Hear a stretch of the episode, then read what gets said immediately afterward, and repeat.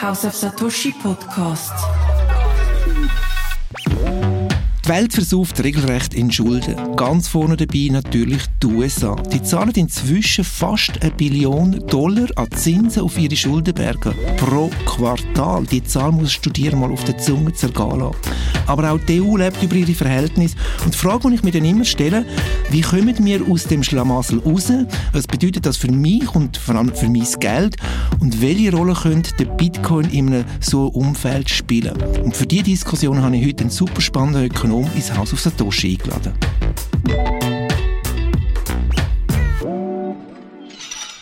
Herzlich willkommen zurück zu einer weiteren Episode und schön bist auch du wieder dabei.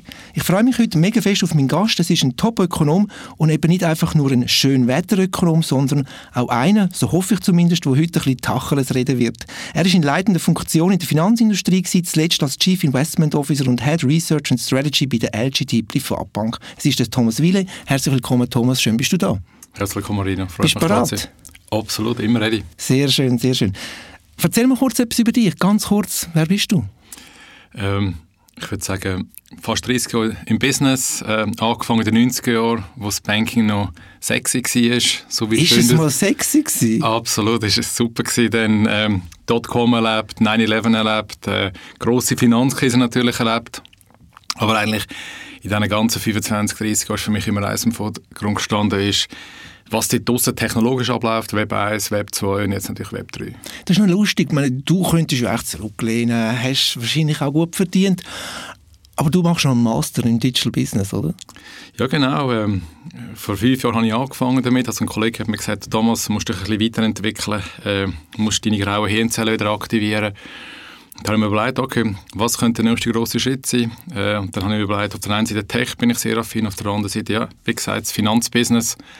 Und jetzt mache ich den Master im Digital, ja, im Bereich Digital Finance äh, und dort natürlich der Fokus auf äh, ja, AI. Mhm. Spannend. Du bist aber auch neugierig im Bereich Krypto, Bitcoin. Wie bist du in das Thema Bitcoin, Krypto gekommen?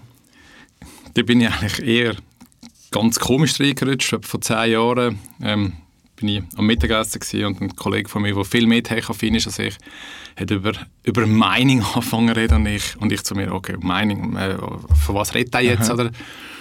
Ähm, ich bin froh, wenn ich überhaupt 10 bis 15 Prozent von dem verstanden hat, was er gesagt hat. So bin ich irgendwie das reingerutscht. Es äh, war für mich dazu mal gar kein Thema gewesen, dass das irgendwann mal äh, mehr wird. Äh, und das zweite Mal, wo ich wirklich reingerutscht bin, ist dann, ähm, ja, Kunden haben angefangen zu fragen. 17, 18, die kennst Zeit. Mhm. Äh, ICO Mania quasi mhm. dort. Bitcoin ist, glaube ich, von 100'000 auf ja, fast 16, 17, 18'000 aufgegangen, oder? Und da habe ich gewusst, ich muss mich mit dem Thema beschäftigen, mhm. egal ob es ein Holy Grail ist mhm. oder ob es absolut wertlos ist, weil mein Fokus ist wirklich immer, wenn Kunden mich fragen, dass ich wirklich eine professionelle Antwort äh, zur Verfügung habe. Aber da bist du wahrscheinlich einer der wenigen Ökonomen gewesen. Also ich kann mich erinnern, dass viele das ignoriert haben, bis zum Teil leider heute noch.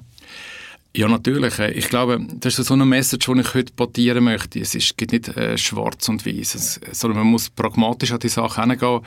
Ähm, ich bin gespannt, was du für spannende Fragen nachher für mich auf Lager hast. Aber was sicherlich ganz entscheidend ist, man muss sich mit, dem, mit dieser Sache kontinuierlich beschäftigen. Ich glaube, vor fünf oder vor zehn Jahren hätten sich auch viele Leute nicht vor oder hätten sich nicht vorgestellt, dass im Januar 2024 ein, äh, ja, ein Bitcoin-ETF lanciert mhm. wird. Auf das haben wir sicher auch noch zu reden, das ist gerade brandaktuell. Was ist für dich Bitcoin? Äh, Bitcoin ist für mich primär mal Faszination. Okay. Ähm, äh, gerade kurz vorhin angetönt, äh, es gibt extreme Meinungen im Markt, auch zum, von, von Experten, die ich wirklich schätze. Und die Meinungen gehen wie, ja eben, es ist wertlos. Also Charlie Munger, der kürzlich verstorben ist, die rechte Hand von Warren Buffett hat gesagt, mhm. it's worthless. Mhm. Und auf der anderen Seite gibt es aber dann auch Leute, die sagen, über die gewissen Use Cases macht es durchaus Sinn. Und das ist für mich einfach super spannend. Ähm, und wenn wir natürlich dann in mein Business hineinkommen, äh, wenn wir über das Thema Ökonomie reden oder auch äh, Anlagekategorien, muss ich einfach sagen, ja, wir sind langsam in einer Phase, wo man sagen kann, okay, macht es Sinn, dass man auch Kryptowährung oder Bitcoin in eine Vermögensallokation ja. einbaut oder nicht? Ja. Ähm, aber auch da wieder, wir sind wirklich in einem embryonalen Stadium. Eben, wir sind eigentlich noch wirklich ganz am Anfang, oder? Genau. Und, und es ist nicht ganz klar, auch heute, auch wenn man mit den Experten zulässt, wo wir wirklich in 15 oder 15 mhm. Jahren sind. Ich möchte genau auf dieser Reise jetzt ein bisschen ähm, herauskristallisieren, ob es sinnvoll ist, Bitcoin in ein Anlageportfolio zu tun, ob das etwas ist für jedermann und jede Frau. Und für das müssen wir auch ein bisschen unsere Welt anschauen. Und ich habe es eingangs erwähnt, oder? Die Welt lebt auf Pump. Wir haben extrem viel Schulden und ich habe vorher die Zahl erwähnt von 1 Billion Dollar Zinsen, die die Amerikaner pro Quartal auf ihre Schuldenberge zahlen. Also wenn man es mal vier würde machen, wenn das jetzt so weitergeht, ist vier Billionen, das ist Geld, das nicht in die Infrastruktur fließt, das ist nicht Geld, das in Bildung, in Klimawandel, whatever fließt, sondern einfach, damit man überleben kann. Das ist doch krass, oder? Du nicht schwarz malen? Also in der Ökonomie muss man eins vor allem äh, sich immer wieder vor Augen halten. Es geht sehr selten um absolute Zahlen, sondern immer mhm. um relative Zahlen. Mhm. Und natürlich, ähm, also erstmal per se, ähm, ein Kredit, Schulden sind nicht schlecht. Das, ist bei de, das muss man einfach mal gesagt haben. Ähm, die Immobilienmarkt bestes Beispiel. Also ohne, mhm. ohne Hypotheken könnte man sich auch keine Wohnungen, keine, keine Häuser leisten. Oder? Ähm, Aber man sollte nur Schulden machen, wenn man es sich leisten kann. Absolut. Aber im Zentrum steht wirklich die Verhältnisfrage. Ist das, ja. ähm, wenn, wenn der Schuldenberg wächst im Verhältnis wie beispielsweise das Wirtschaftswachstum, also sprich das GDP wächst, also das BIP wächst, dann ist das absolut okay. Ähm, ich könnte, das, ich könnte jetzt die 1 Billion könnte ich schön reden und dir sagen, du Rino, ähm, wenn wir uns die im Verhältnis zum Bruttoinlandprodukt der USA anschauen, ähm, sind wir noch nicht auf einem Level, wo wir beispielsweise in den 90er Jahren hatten. Mhm. Oder ich könnte auch sagen, wenn man die Ausgaben oder die, die, die, also die Schulden, die die USA zahlen muss, also übrigens, wir reden nie über die Schulden jemals zurückzahlen. Mhm. Muss ich auch ganz also, ehrlich sein. Eben. Sondern es geht wirklich nur um die Schuldenbedienung. Oder? genau. Also, aber das ist nicht nur die USA, das ist Frankreich, Deutschland, das sind ja. all die anderen Länder auch so. Oder? Aber ich glaube, was dort wirklich im Zentrum ist, ist, dass die USA hat schon mal mehr im Verhältnis zum Budget ausgegeben, als sie heute ausgeben. Aber natürlich die One, also die 1 Billion oder in, mhm. in Englisch ja One Trillion, ja. tönt natürlich wieder durch von den Medien auf und ab diskutiert. Oder? Mhm. Dennoch, ähm, was mich schon ein bisschen nachdenklich macht, ist vor allem der Pace, wo wir in den letzten drei, vier Jahren gesehen in den USA, wie der absolute Schuldenberg angestiegen ist. Mhm. Wir reden jetzt bereits von 34 Billionen US-Dollar. Und ich kann nicht einmal wissen, ich weiß nicht mal, wie viel Null da muss her tun. Äh, okay. Deshalb haben wir einfach, also in den 90er Jahren sind es für mich Millionen und Milliarden gewesen, ja. und heute sind es irgendwie Milliarden und Billionen. Ja. Und das ist natürlich schon etwas, wo man, wo man sich wirklich Gedanken machen muss. Oder? Aber über was natürlich im Moment noch niemand redet, ist, wenn man, wenn man mal Prognosen anschaut, ähm, was die Leute erwarten, dann erwarten eigentlich die Leute in den nächsten fünf Jahren, dass der Schuldenberg in den USA genau gleich weiter ansteigt. Also mhm. das heißt, in Washington ist, ist man noch nicht zur Überzeugung gekommen, dass man vielleicht über den Zyklus hinweg ein ausgeglichenes Budget hat. Oder? Und jetzt wird das natürlich sehr stark auf die USA fokussiert. Oder? Aber gehen wir mal doch mal zurück in die Schweiz, weil du schon gesagt was bedeutet das mhm. für uns Schweizer? Oder? Und ich meine, in der Schweiz ist die Situation ganz eine andere. Oder? Ich meine, wir haben sogar in der Verfassung... Äh, Schuldenbremse? Die, die Schuldenbremse, das gibt es natürlich in den in der, in der USA gibt's das in diesem Umfang gibt's das natürlich nicht, ja. oder? Das Und in Deutschland wenn sie sie allenfalls rauswerfen aus der Verfassung, oder? Genau, aber ich bin aufgewachsen, dass meine Eltern haben, haben mich so erzogen, dass wenn du 100 Stutz hast, dann kannst du 100 ausgeben. Genau. Und nicht permanent 103 oder 105 oder 100 oder 110 Franken, oder? Und das heißt jetzt nicht, dass man jedes Jahr eigentlich ein ausgleichliches Budget haben muss. Man kann in schlechten Phasen kann man durchaus mal mehr ausgeben dass man in guten Phasen auch wieder mehr einnimmt, oder?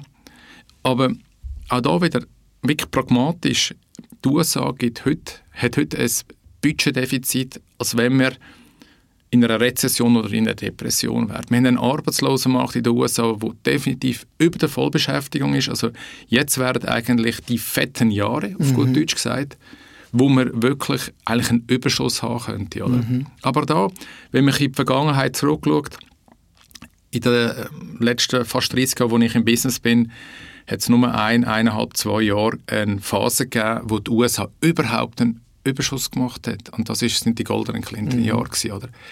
Aber wir müssen jetzt kein USA-Bashing machen, weil das ist etwas, wir sehen ähnliche Sachen sehen wir, äh, in Europa, wir sehen ähnliche Sachen auch in Asien, Japan, China und so weiter. Oder?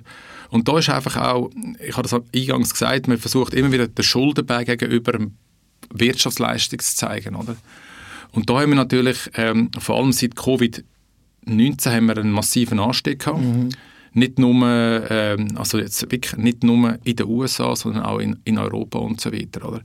Und eigentlich eines der ganz wenigen Länder, wo da wieder mal wirklich sehr gut anschaut, ist die Schweiz. Wieder zurückkommen auf das mhm. Thema, auf das Thema Schuldenbremsen. Oder?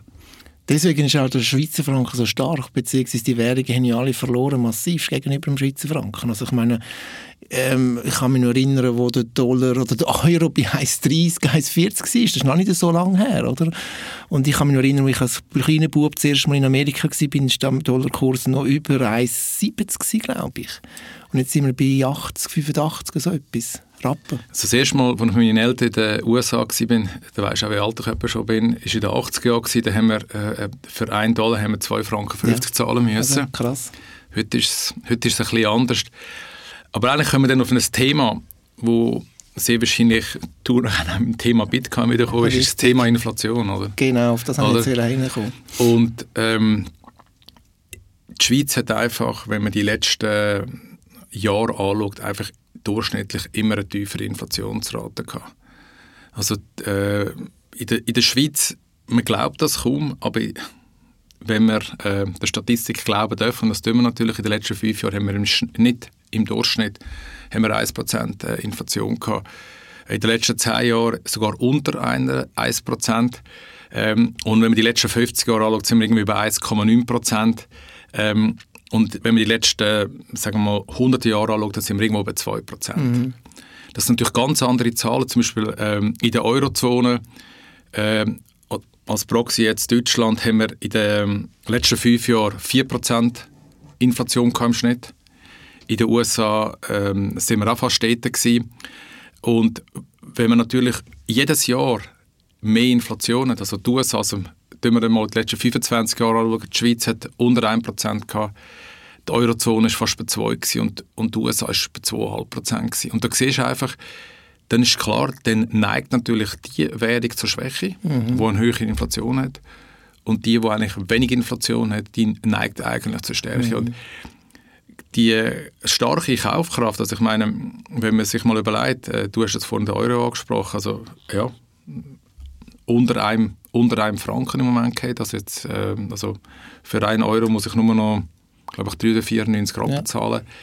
Und wenn natürlich die Länder oder die Regionen weiter so viel Schulden machen, dann wird das immer dann wird das immer in die gleiche Richtung gehen, mhm. weil da müssen wir uns auch ganz klar sein, dass der jetzige Schuldenberg, ähm, Fokus ist, wie gesagt, ist primär auf der Schuldenbedienung, aber ähm, wir werden, also ich erwarte eigentlich, dass wir in Zukunft eher höhere Inflationsraten haben, also nicht jetzt die, die Inflationsrate von 5% mhm. plus, Mhm. Aber sicherlich mehr als die gewollten äh, 2%, wo ja die Notenbanken quasi als, äh, als heilige ja, Gral in den, in den Schaufenster stellen. Obwohl auch dort vielleicht, dass wir das auch noch abgehakt haben, ähm, es gibt kein ähm, wissenschaftliches Paper, das sagt, es muss 2% sein. Ja. Das ist Anfang der 90er Jahre. Das war einfach so eine Buchzahl, gewesen, Anfang der 90er Jahre hat, das, ähm, hat äh, ein Governor von der, äh, äh, von der Notenbank von Neuseeland hat relativ laut nachgedacht und er hat gesagt, ja, so zwischen 1,5 bis 2 Prozent, weil die Leute sind sich natürlich bewusst gewesen, dass wenn wir zu nah auf Null gehen, dann haben wir also hat man einfach Angst vor der Deflation gehabt. Und wir sehen, was in Japan mit deflationären Tendenzen mhm. passiert. Und auf der anderen Seite hat man gesagt, okay, 2%, das ist so ein disinflationäres Umfeld, mit dem können eigentlich alle happy sein. Mit dem können die Firmen arbeiten, mit dem hat, hat, hat der Arbeit... Ähm, hat der Arbeitnehmer, äh, Geber haben auch Anreiz, wirklich ähm, konstruktiv ja, Pläne für die Zukunft zu machen. Und, ähm, und das ist sicherlich etwas, ähm, wo, das ist jetzt meine persönliche Meinung, wo ich durchaus denke, dass man irgendwann mal von der Notenbank laut darüber nachdenken wird, dass, wir, dass die 2% nicht immer so in Stein mhm. gemeißelt sind. Gut, aber letztlich für Herr und Frau Schweizer oder wo auf der Straße rumläuft, ist auch Inflation alltäglich. Wir reden nicht mehr von Durchschnittszahlen, oder? Ich meine, ich gehe arbeiten, ich gebe meine Leistung, meine Zeit, meine Kraft in meinen Job hinein, bekomme vielleicht für das 100 Franken am Abend und dann möchte ich am nächsten Tag für 100 Franken können Produkte und Dienstleistungen konsumieren. Das kann ich nicht mehr mit steigenden Preisen, also Infl äh, Mieten, äh, Energiepreise und, und, und. In Deutschland ist es noch verreckter. Also, mir hat letztens ein Deutscher gesagt, ein Banker, der gut verdient, ich muss den Gürtel enger schnallen. Und dass er noch ein Banker, wo man gesagt hat, ich verdiene gut, oder? Aber er hat zwei Kids daheim. Also die Inflation beschäftigt oder die Teuerung oder die Geldentwertung spürt jeder Mensch, der Normalsterbliche, der Vermögende vielleicht weniger stark, aber der Normalsterbliche spürt das täglich im Portemonnaie, oder? Das ist doch ein Ausfluss auch aus dem ganzen Schlamassel mit unserem Finanzsystem. Also ich will jetzt nicht alles auf das Finanzsystem abschieben, aber, aber vielleicht, aber vielleicht nochmal auf das Thema Inflation zu kommen. Also die Zahl, die ich vorhin gesagt habe, da werden sich Leute fragen, ja, was erzählt jetzt der Thomas Wille da 1% Inflation in den letzten, in den letzten äh, fünf Jahren. Also das ist immer ein Warenkorb, oder? Genau. Und in diesem Warenkorb sind sehr viele Sachen drin. Ähm, also ich weiß persönlich, dass ich, glaube ich, seitdem ich am Arbeiten bin, zahle ich jedes Jahr ganz heikles Thema zwischen 5 bis 10 Prozent mehr auf der Krankenkasse. Mhm. Oder? Und das sind natürlich Sachen, ähm, die Notenbanken haben zwar eine Inflationszahl, aber dann haben sie auch noch so eine, so eine Kernrate. Die ziehst du eigentlich, die tust du eigentlich Energiesachen und auch ähm, Lebensmittelsachen rausnehmen, oder? Du und ich, Rino, der Otto-Normalverbraucher, wir, wir spüren das aber tagtäglich, mhm, genau. Und sehr wahrscheinlich sind gewisse Bereiche sogar viel höher. Also ich habe das letzte gemerkt, als ich mit meiner mit, meiner Frau sind wir, äh, sind, wir, äh, sind wir in Deutschland gewesen, wir sind unterwegs gewesen, wir sind auch essen gegangen auch dort ist es teurer geworden. Mhm. Klar, der Vorteil, den wir natürlich haben, ist, ähm, wir haben mit dem starken Schweizer Franken können wir jetzt mehr kaufen. Super, aber das tut sich aber trotzdem schon fast aus, schon fast ausnivellieren. Also mhm. der Schweizer Franken vielleicht 10% stärker geworden. Aber in, in, in Deutschland sind ja, ich meine, die Inflation in Deutschland äh, und in der Eurozone ist im Jahr 2022 um 10% angestiegen. Mhm. Eben, das ist krass, oder? Das oder? Und das ist eben auch noch entscheidend, oder? Ist, ähm, wenn wir immer wieder von dieser Kaufkraft reden, ist, es ist halt immer wieder die Frage, wenn du 2% Inflation hast und du verdienst jedes Jahr äh, 2% mehr, dann hast du real genau das Gleiche, oder? Also in den USA zum, zum Teil, was wir sehen, äh, wir sehen, dass gewisse, dass gewisse Bereiche ähm, in den letzten 10, 15 Jahren, ein, ein, obwohl ihre Löhne leicht angestiegen sind, haben sie eigentlich real haben sie eigentlich weniger mhm. im Sack. Oder? Und das ist eben so ein bisschen die Herausforderung, sehr oft und das tue ich auch zum Teil, darf ich das meinen Kunden sagen, aber auch zum Teil meine Studis, die ich unterrichten darf, ist, dass man muss immer einen großen Unterschied machen zwischen nominalen Zahlen ja. und realen Zahlen.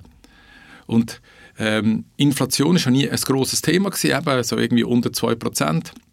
Also wir, wir, wir können da die Eurozone noch, äh, der ehemalige äh, Notenbankpräsident der Draghi hat ja immer Angst gehabt vor, der, von einer möglichen deflationären äh, Spirale, deshalb hat man ja auch die ganzen QE-Programme, mhm. also die mhm. ganze äh, quantitative Geldlockerung gemacht.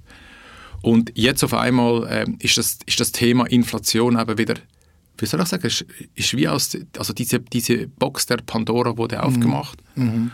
Und jetzt ist es noch ganz schwierig, die wieder zuzumachen. Mhm. Und so komme ich ein bisschen auf unser Geld, oder? Unser Geld, also ich rede jetzt wirklich für den, für den Normalsterblichen, muss eigentlich Geld stinklangweilig sein. Es soll berechenbar sein. Und unser Geld ist nicht mehr berechenbar. Wegen Inflation, wegen, man hat es nicht mehr im Griff, ein bisschen, sage ich jetzt mal salopp gesagt. Und, und jetzt komme ich in den Bitcoin rein. Und der Bitcoin, ja, das ist ein berechenbares Geld. Du weißt ganz genau den Code. Oder was passiert in den USA? Du musst einen Krieg machen, Print Money. Äh, mit der EU, okay, Deutschland, oh, wir haben kein Geld mehr, ja, machen wir da wieder Print Money in der EU. Und, und das ist mitunter ein Effekt für Inflation, aber natürlich hat es noch viele andere Faktoren. Und beim Bitcoin ist jetzt schön, ich weiß ganz genau, was es ist. Es gibt keine Person, die kann sagen, ja, mach ein bisschen mehr Bitcoin, sondern der Code, der Code ist der Law. Und, und auf das möchte ich rauskommen. Unser traditionelles Fiat-Geld ist irgendwo ungesund und nicht mehr berechenbar. Und das muss doch, Geld muss langweilig sein und berechenbar. Ich habe 100 Franken Lohn und ich möchte am nächsten Tag für 100 Franken können konsumieren Also ich könnte natürlich jetzt den easy Exit nehmen und sagen, äh, mit dem Schweizer Franken hast du natürlich gerade die Fiat-Währung genommen, wo aber ich weiß auf was also, natürlich... Ich glaube, das müssen wir noch mal kurz erwähnen. Ich sage ja immer gerne, die Schweiz ist vielleicht wirklich ein Disneyland, oder? Wir sind perfekt. Ähm, aber wir sind nur 8, 9 Millionen Menschen auf 8 Milliarden Menschen. Also eigentlich ist es eine Arroganz, wenn man den Rest von der Welt ein bisschen ausschliessen.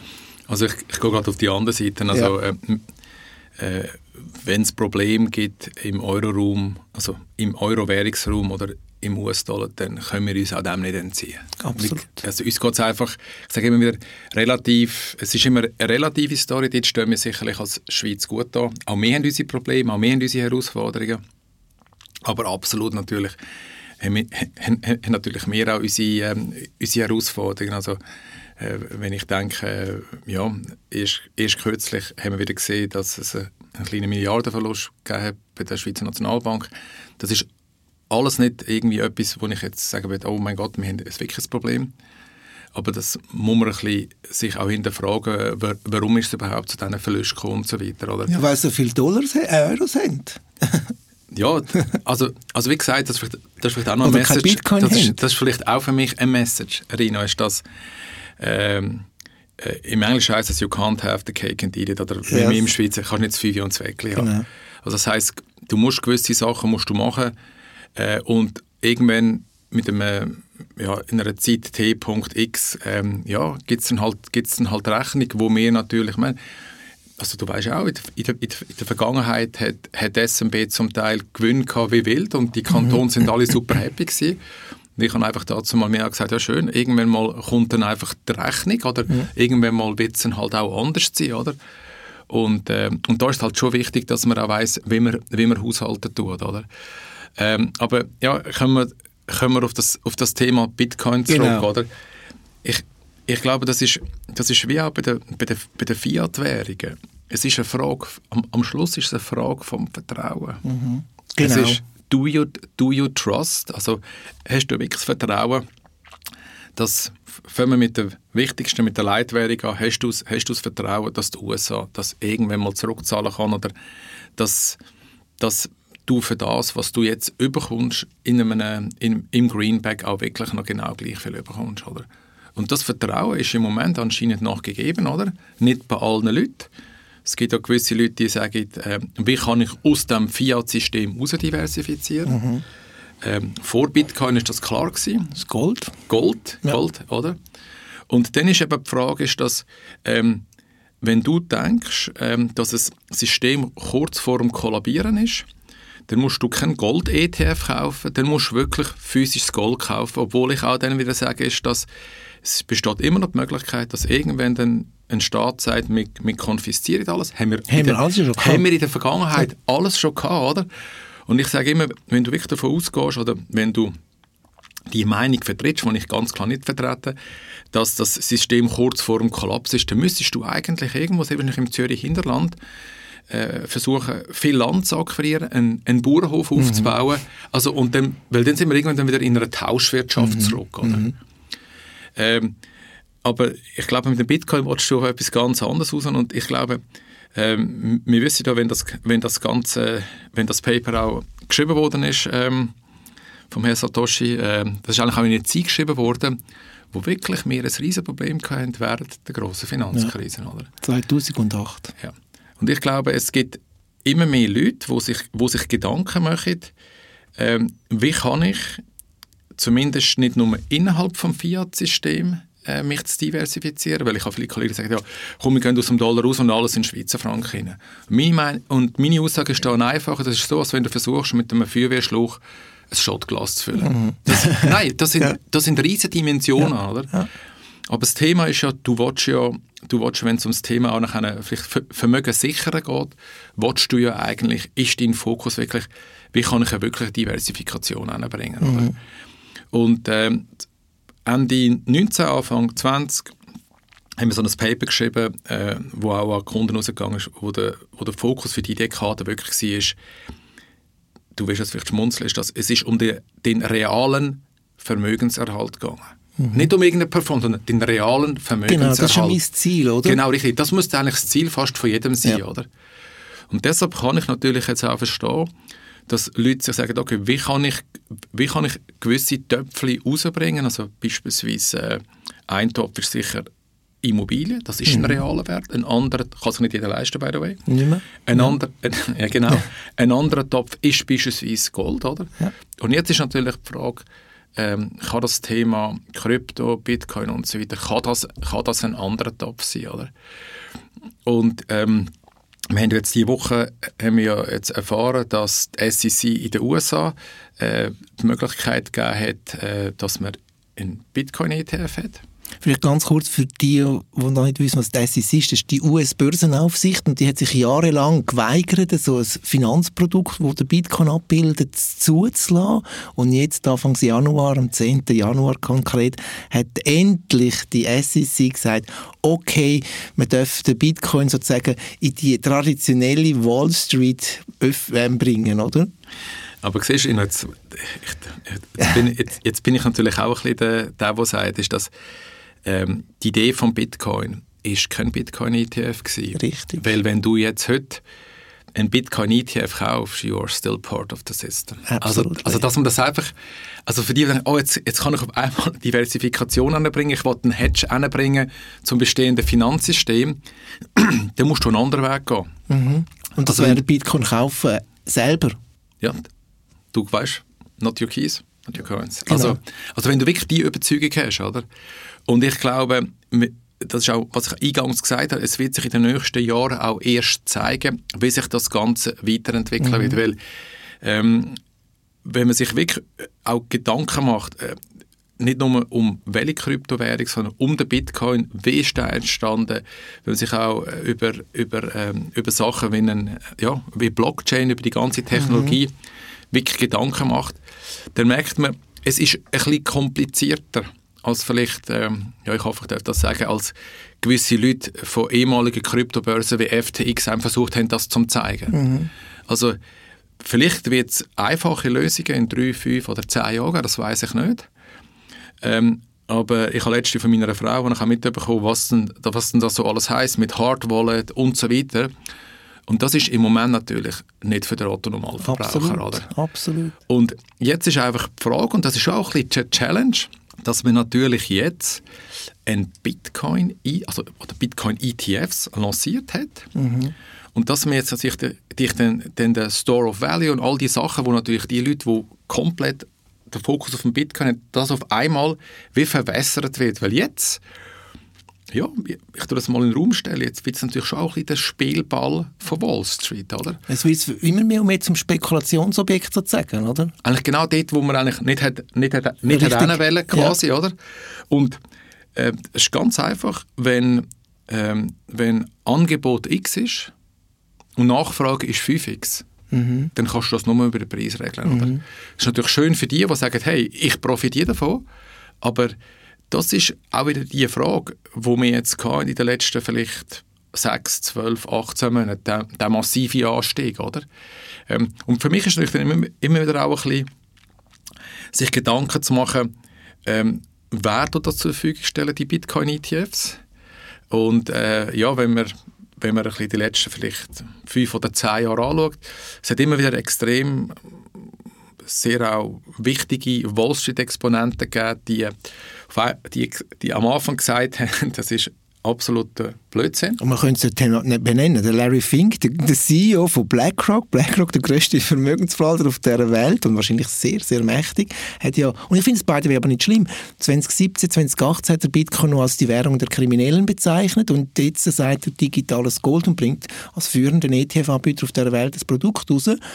Aber ich finde es beide nicht schlimm, dass man seine Meinung ändert, wenn sie Nein, ehrlich ist. Genau, das finde ich auch, oder? Ähm, aber man muss natürlich schon auch sehen, dass äh, wir sind jetzt eigentlich, also der Ursprung ist eigentlich auch von einem dezentralen System mhm. gewesen, oder? Und es sind nachher ja noch viele andere Kryptowährungen entstanden, wo man sich dann auch wieder Gedanken machen muss, wie dezentral sind die überhaupt, mhm. oder? Aber wenn man das mal beiseite, weil sonst sind wir bei zwei, drei Stunden am genau. Schluss, oder? Ähm, es, ist, es ist richtig, aber die Frage ist einfach, warum hat man die Meinung auf einmal geändert, oder? Und äh, ich glaube auch, in den letzten zwei, drei, vier, fünf Jahren hat es so viele andere Entwicklungen gegeben, die im Moment völlig, also nicht groß diskutiert wird, vor allem wenn man um, über digitales Zentralbankgeld redet, oder? Und klar, man hat sich entwickelt, oder? Aber ich bin selber extrem äh, ja, gespannt, wie man eigentlich, also was jetzt in der nächsten ja, Zeit passiert, wie, wird man auch andere ETFs machen mhm. auf andere Kryptowährungen. Also im Moment, ja, natürlich die zweitgrößte Ethereum, Ethereum ja. genau und so weiter, oder? Aber das sind halt viele, viele Fragezeichen. Und da muss jetzt, da muss man sich jetzt auch die Frage stellen, was ist Bitcoin für mich? Ist das für mich wirklich eine Versicherung, mhm. wo du vorhin auch gesagt hast, ähm, wenn das Finanzsystem kollabieren sollte? Ähm, die Frage ist übrigens auch, das stelle ich auch in den Raum, wird die Versicherung dann funktionieren? Big, genau. grosse, wirklich grosse Frage, oder? Mhm. Oder ist es einfach ein Investitionsobjekt? Ist es ein Spekulationsobjekt? Ähm, ich bin mal von jemandem recht, äh, ja, was soll ich sagen, recht provokativ gefragt worden, ja, ist denn ist denn Bitcoin überhaupt äh, etwas wert, oder? Mhm, ja, und warum soll man in das investieren und so weiter, oder? Und natürlich aus meiner langjährigen Erfahrung kann ich sagen, äh, jedes Investment hat das Risiko, dass es bis auf Null fallen kann. Also ich bin in der Dotcom-Phase, habe ich, ich glaube, 99% der Firmen haben am Schluss 95% ja. plus verloren. Oder? Ja, genau. Und das ist natürlich, und nochmal auf das zurückzukommen, ist, dass jetzt wird sehr viel Geld in, die, in den Bitcoin-ETF mhm. hineinlaufen. Oder? Äh, letztens bin ich gefragt worden, ja, gehen wir jetzt auf 100'000, gehen mhm. wir auf 30'000? Ich bin ehrlich gewesen, keine Ahnung. Ja. Weiß man nicht, oder? Aber das hat eigentlich weniger damit zu tun, für, für die Leute, die sagen, hey, ich will eine Alternative haben oder ich will aus dem Fiat-System mhm. äh, quasi diversifizieren, oder? Und es ist heute wirklich noch nicht ganz abschätzbar, in welche, in welche Richtung das überhaupt geht, oder? Aber wenn jetzt müsstest du auf eine Karte setzen, ist es für dich eine Versicherung, ist es für dich ein Investment oder ist es für dich eine Spekulation? Jetzt nehmen wir mal nicht den ETF nehmen, sondern einfach Bitcoin und mit der Möglichkeit, dass du kannst wirklich ähm, Self-Custody machen, also selber die Bitcoins bei dir verwahren auf deinem Wallet. Also ich habe jetzt wirklich, ich habe jetzt wirklich nur persönlich äh, mhm. reden. Das ist, das ist das ist auch etwas, wo ich äh, jedem empfehle, wenn er sich überhaupt mit dieser Materie auseinandersetzt, ob es jetzt ob er jetzt mehr einen ökonomischen Background hat wie ich oder ob er, ja, wenn ich CIO äh, bin, ähm, man muss zuerst mal seine Due Diligence machen, oder? Mhm. Und ich habe kein Problem, ähm, einen Teil wirklich als, als Versicherung zu sehen. Mhm. Ich, ich bin auch jemand, der sagt, ein gewisser Teil von seinem Vermögen sollte man in Gold haben. Mhm. Gold beide zahlt weder eine Dividende, noch zahlt ein Guppo, also keine Zinsen, mhm. oder? Aber das ist wirklich, das ist wirklich ursprünglich die Idee von der Diversifikation überhaupt, oder? Ähm, ich glaube, das Thema Bitcoin sollte keine Spekulation sein. Mhm. Ähm, sonst kann man ins Casino gehen, dann weiß man relativ schnell, ob man das Geld verdoppelt hat oder ob es ja. weg ist. Aber natürlich, es hat absolut, also ich meine, jemand, der sich fast über 30 Jahre mit den Finanzmärkten, äh, ab, natürlich ist das spannend, natürlich mhm. kann man mit dem Geld verdienen. Aber man kann auch Geld verlieren. Also das, ist, also das ist auch so etwas, also, das hat jeder die Disclaimer von all diesen Produkt- oder Finanzinstrument gesehen, oder? Mhm. Was aber auch, was man jetzt auch sagen muss, ist, mit dem Schritt, dass man jetzt wirklich an die Wall Street quasi gegangen ist, oder? Äh, ist natürlich die Wahrscheinlichkeit, dass, dass es in fünf oder in zehn Jahren das, das Thema Bitcoin nicht mehr gibt, ist natürlich extrem klein geworden. Mhm. Oder? Aber, und ich weiß nicht, wie du es siehst, aber weil es natürlich jetzt in der ganzen Diskussion verloren geht, und du hast es ein bisschen zwischen den Zielen gesagt, ähm, den Nutzen von Bitcoin, oder? Viele erkennen den, ich habe gestern, letztens in der NZZ einen Artikel von einer Journalistin und ich muss wirklich sagen, ich erwarte von der NZZ ein bisschen mehr Qualität. Bitcoin hat keinen Nutzen, oder? In der NZZ, wenn es im Blick steht, sage ich okay, aber ähm, in der NZZ. ähm, und in der ganzen Thematik ist in dem ETF ist nur um den ETF gegangen und jetzt sind wir der Wall Street und jetzt Bitcoin hat den Ritterschlag bekommen, aber der Bitcoin hat auch einen Nutzen in Ländern zum Beispiel, wo du korrupte Regierungen hast, wo es Kapitalvorschriften gibt, wo, wo du vielleicht unbanked bist, oder? Es gibt ähm, 1,5 Milliarden, 1,8 Milliarden Menschen unbanked. Da kann Bitcoin möglicherweise eine Lösung sein für die. Und der Nutzen ist irgendwo in dieser ganzen Diskussion ein bisschen verloren gegangen. Also das, also ich denke, aus Sicht von einem Schweizer mhm. kannst du den Case natürlich nicht machen. Rein. Nein, absolut. Weil wir haben, ja, wir haben ja alles, oder? Wir sind jetzt Disneyland. Genau, richtig, oder? Ähm, aber wenn wir ja wissen und wenn wir auch, äh, also wir sind jetzt etwa 8 Milliarden Menschen, äh, ich glaube laut der letzten Statistik sollten wir Ende von diesem Jahrhundert sollten wir glaube ich 10 Milliarden mhm. sein. Die zusätzlichen 2 Milliarden werden aber zu 80 Prozent aus Afrika kommen. Mhm. Also das ist einfach das, was im Moment in der, in der Zukunft sein sollte. Oder?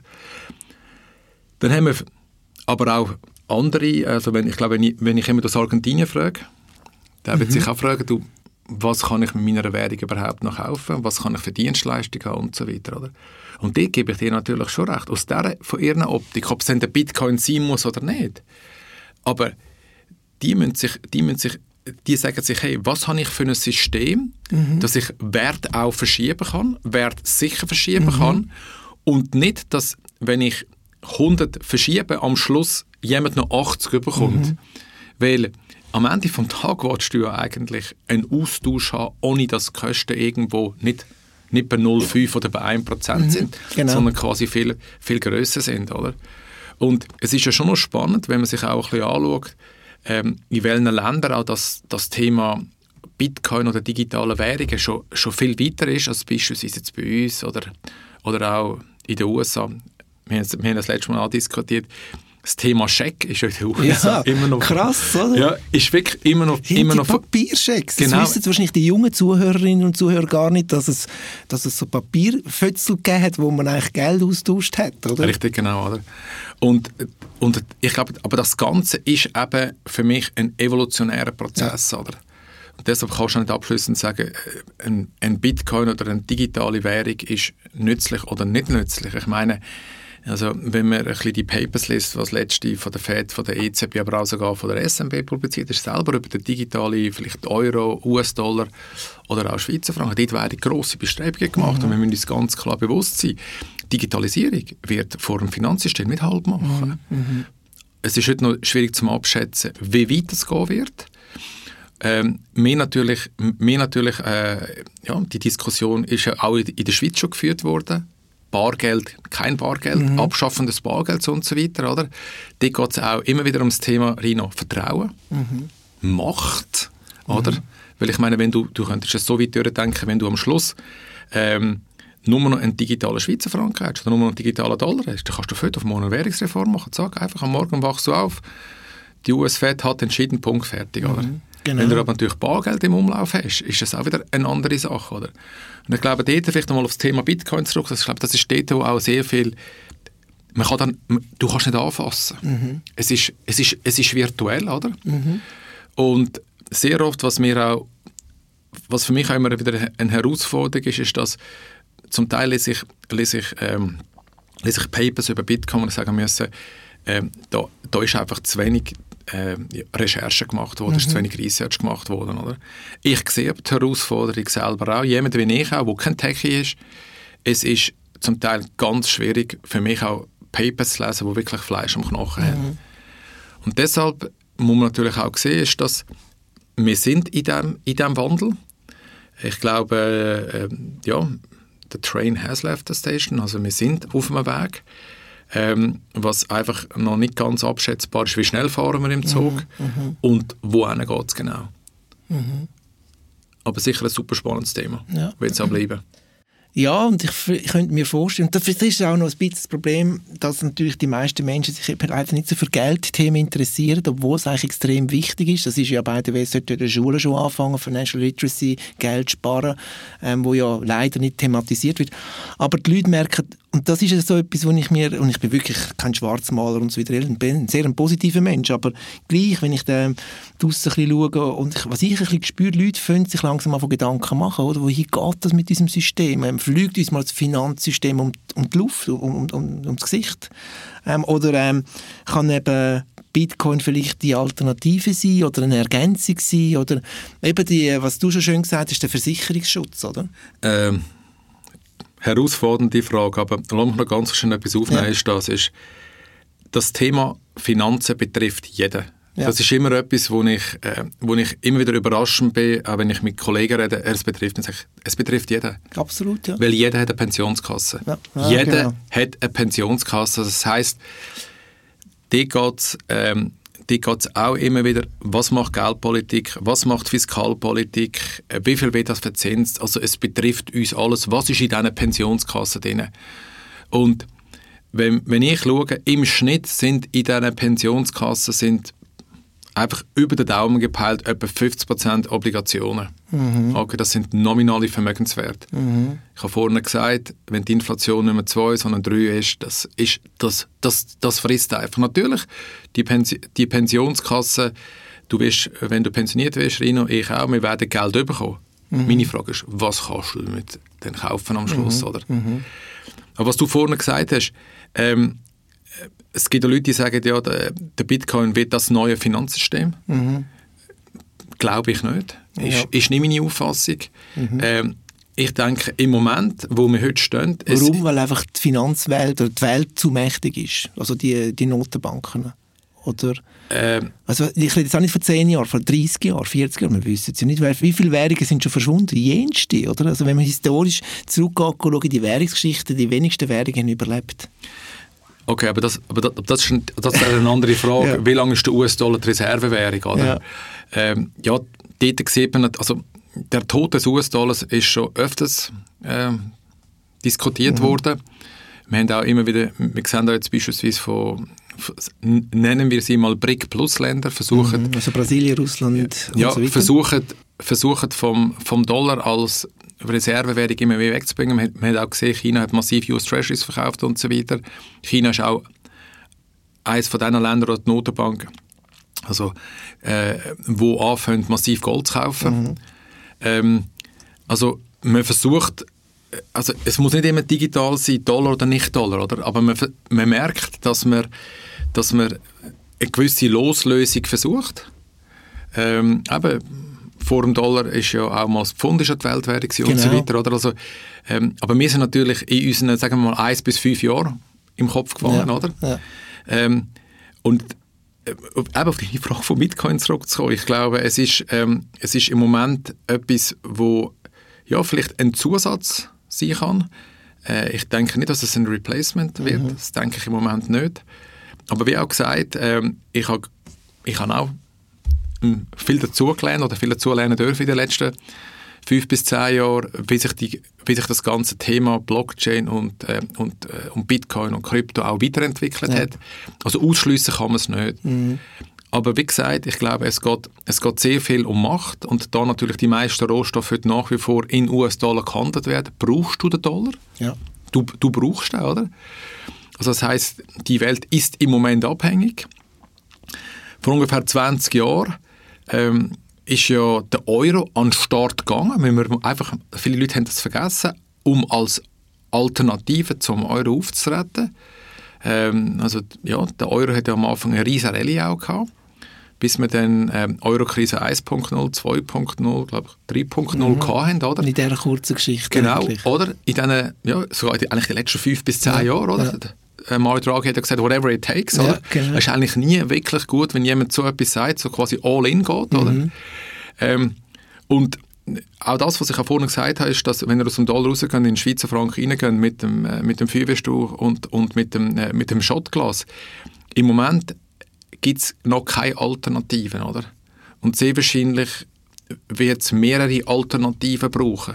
Das heißt nicht, dass man das eine abschaffen tun, aber ich glaube, die Leute haben, oder gewisse Investoren haben realisiert, okay, wie kann ich mein Risiko diversifizieren? Und äh, meine, als, als, ähm, als, als, als Investor, wenn ich ein amerikanischer Investor bin, und also ich, ich würde in US-Dollar denken, dann würde ich ganz sicherlich einen gewissen Teil von meinem Vermögen im Schweizer Franken Ja, haben. sicher, ja. Wir in der Schweiz haben, haben natürlich ganz eine andere Herausforderung. Also ich als Anleger muss mir jeden Tag eigentlich überlegen, was will ich außerhalb vom Schweizer Franken überhaupt investieren, weil ich weiß über den Zyklus hinweg, auch wenn natürlich im Moment, wenn wir jetzt mal den Schweizer Franken anschauen, dann ziemlich auf Stufe Kaufkraftparität, ist er, ist er teuer, aber wir wissen ja, was teuer ist, bleibt in der Regel teuer, oder? Ähm, also von dem her gesehen ist es auch wieder die Frage, in was denke ich, oder? Und ich kann das einfach sagen, ist, dass man muss, man muss einfach, wenn man auch langfristig unterwegs ist, und langfristig heisst nicht drei bis fünf, also da denkt man wirklich 10, 15, 20, 30 Jahre, wie kann ich wie kann ich das Risiko wirklich diversifizieren. Und real mein Vermögen behalten, oder? Genau, wirklich, wirklich, ja. wirklich behalten. Ähm, wir haben das beispielsweise im 2022 gesehen, dass eben Obligationen gar keinen Realschutz bieten. Mhm. Also wir haben auch gesehen, wie, wie man wirklich auch grosse Verluste auf der, auf der, auf der Obligationenposition, also auf der, auf der, ja, man hat, man hat auf einmal verloren. Und da muss ich überlegen, in was kann man investieren wo mit quasi der reale Schutz hat. Ich habe Immobilien angesprochen, ich habe Gold angesprochen. Und jetzt kommt natürlich das Thema mit eben, Kryptowährungen. Bitcoin ist bei diesen 21 Millionen limitiert. Das ist natürlich etwas, äh, wo aus meiner Sicht auch wir jetzt zu diesem Thema gekommen sind, hey, wir möchten einen ETF oder, oder Wall Street will einen ETF haben, damit man wieder so ein anderes Auffangsgefäß hat. Aber wenn wir wirklich über die absoluten Zahlen reden, der Bitcoin kann gar nicht das Auffanggefäß für alles sein, mhm. oder? Mhm. Wir sind schon relativ spät in der Zeit. Lass uns ein bisschen zusammenfassend ähm, so ein Tipps oder Tricks oder Inputs geben, so ein bisschen zusammenfassend für die Leute draussen. Das sind ja alles jetzt nicht unbedingt ähm, Finanzspezialisten und Ökonomen, sondern ähm, Menschen, die sich einfach für Technologie interessieren, Menschen, die sich für Bitcoin interessieren, Menschen, die eben sich auch für ihr Geld interessieren. Wie kann ich mein Geld schützen? Natürlich hat man immer die Idee, das Geld zu vermehren, aber zuerst ist der Schutz da und danach kann man auf dem aufbauen. Wie würdest du das so zusammenfassend sagen? Also vielleicht auch, ich sage immer, das Finanzsystem fliegt, fliegt uns um die Ohren, oder?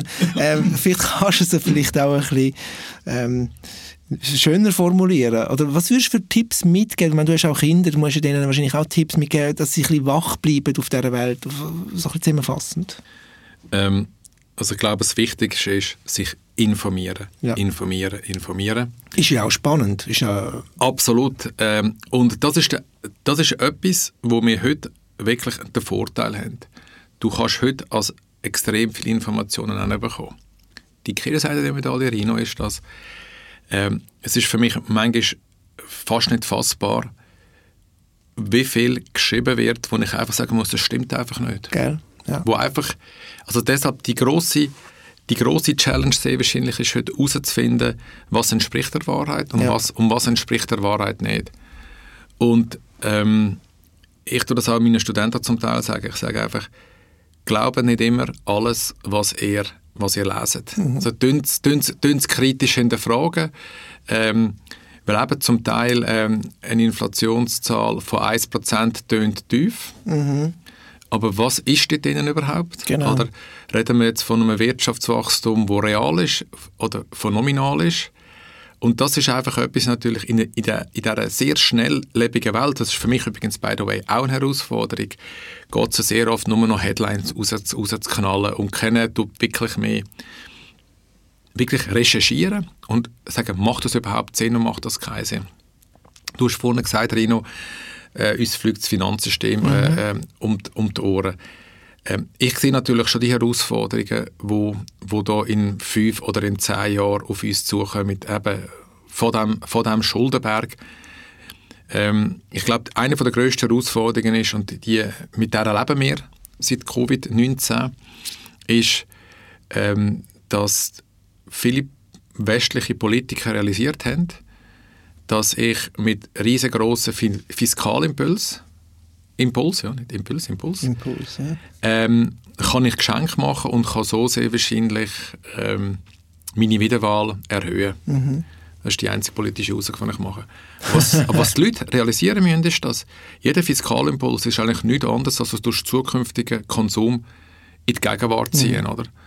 USA über fast 70 Prozent vom Wirtschaftswachstum ist getrieben durch den Konsument. Deshalb wird der Konsument bäbelt von A bis Z. Oder? Und, und das, ist einfach, äh, das ist einfach aus meiner Sicht die Herausforderung, äh, wenn man sich mit Finanzen äh, quasi auch abgibt, auch informiert ist das, ähm, sich immer bewusst sein, was ist überhaupt möglich und was ist nicht möglich.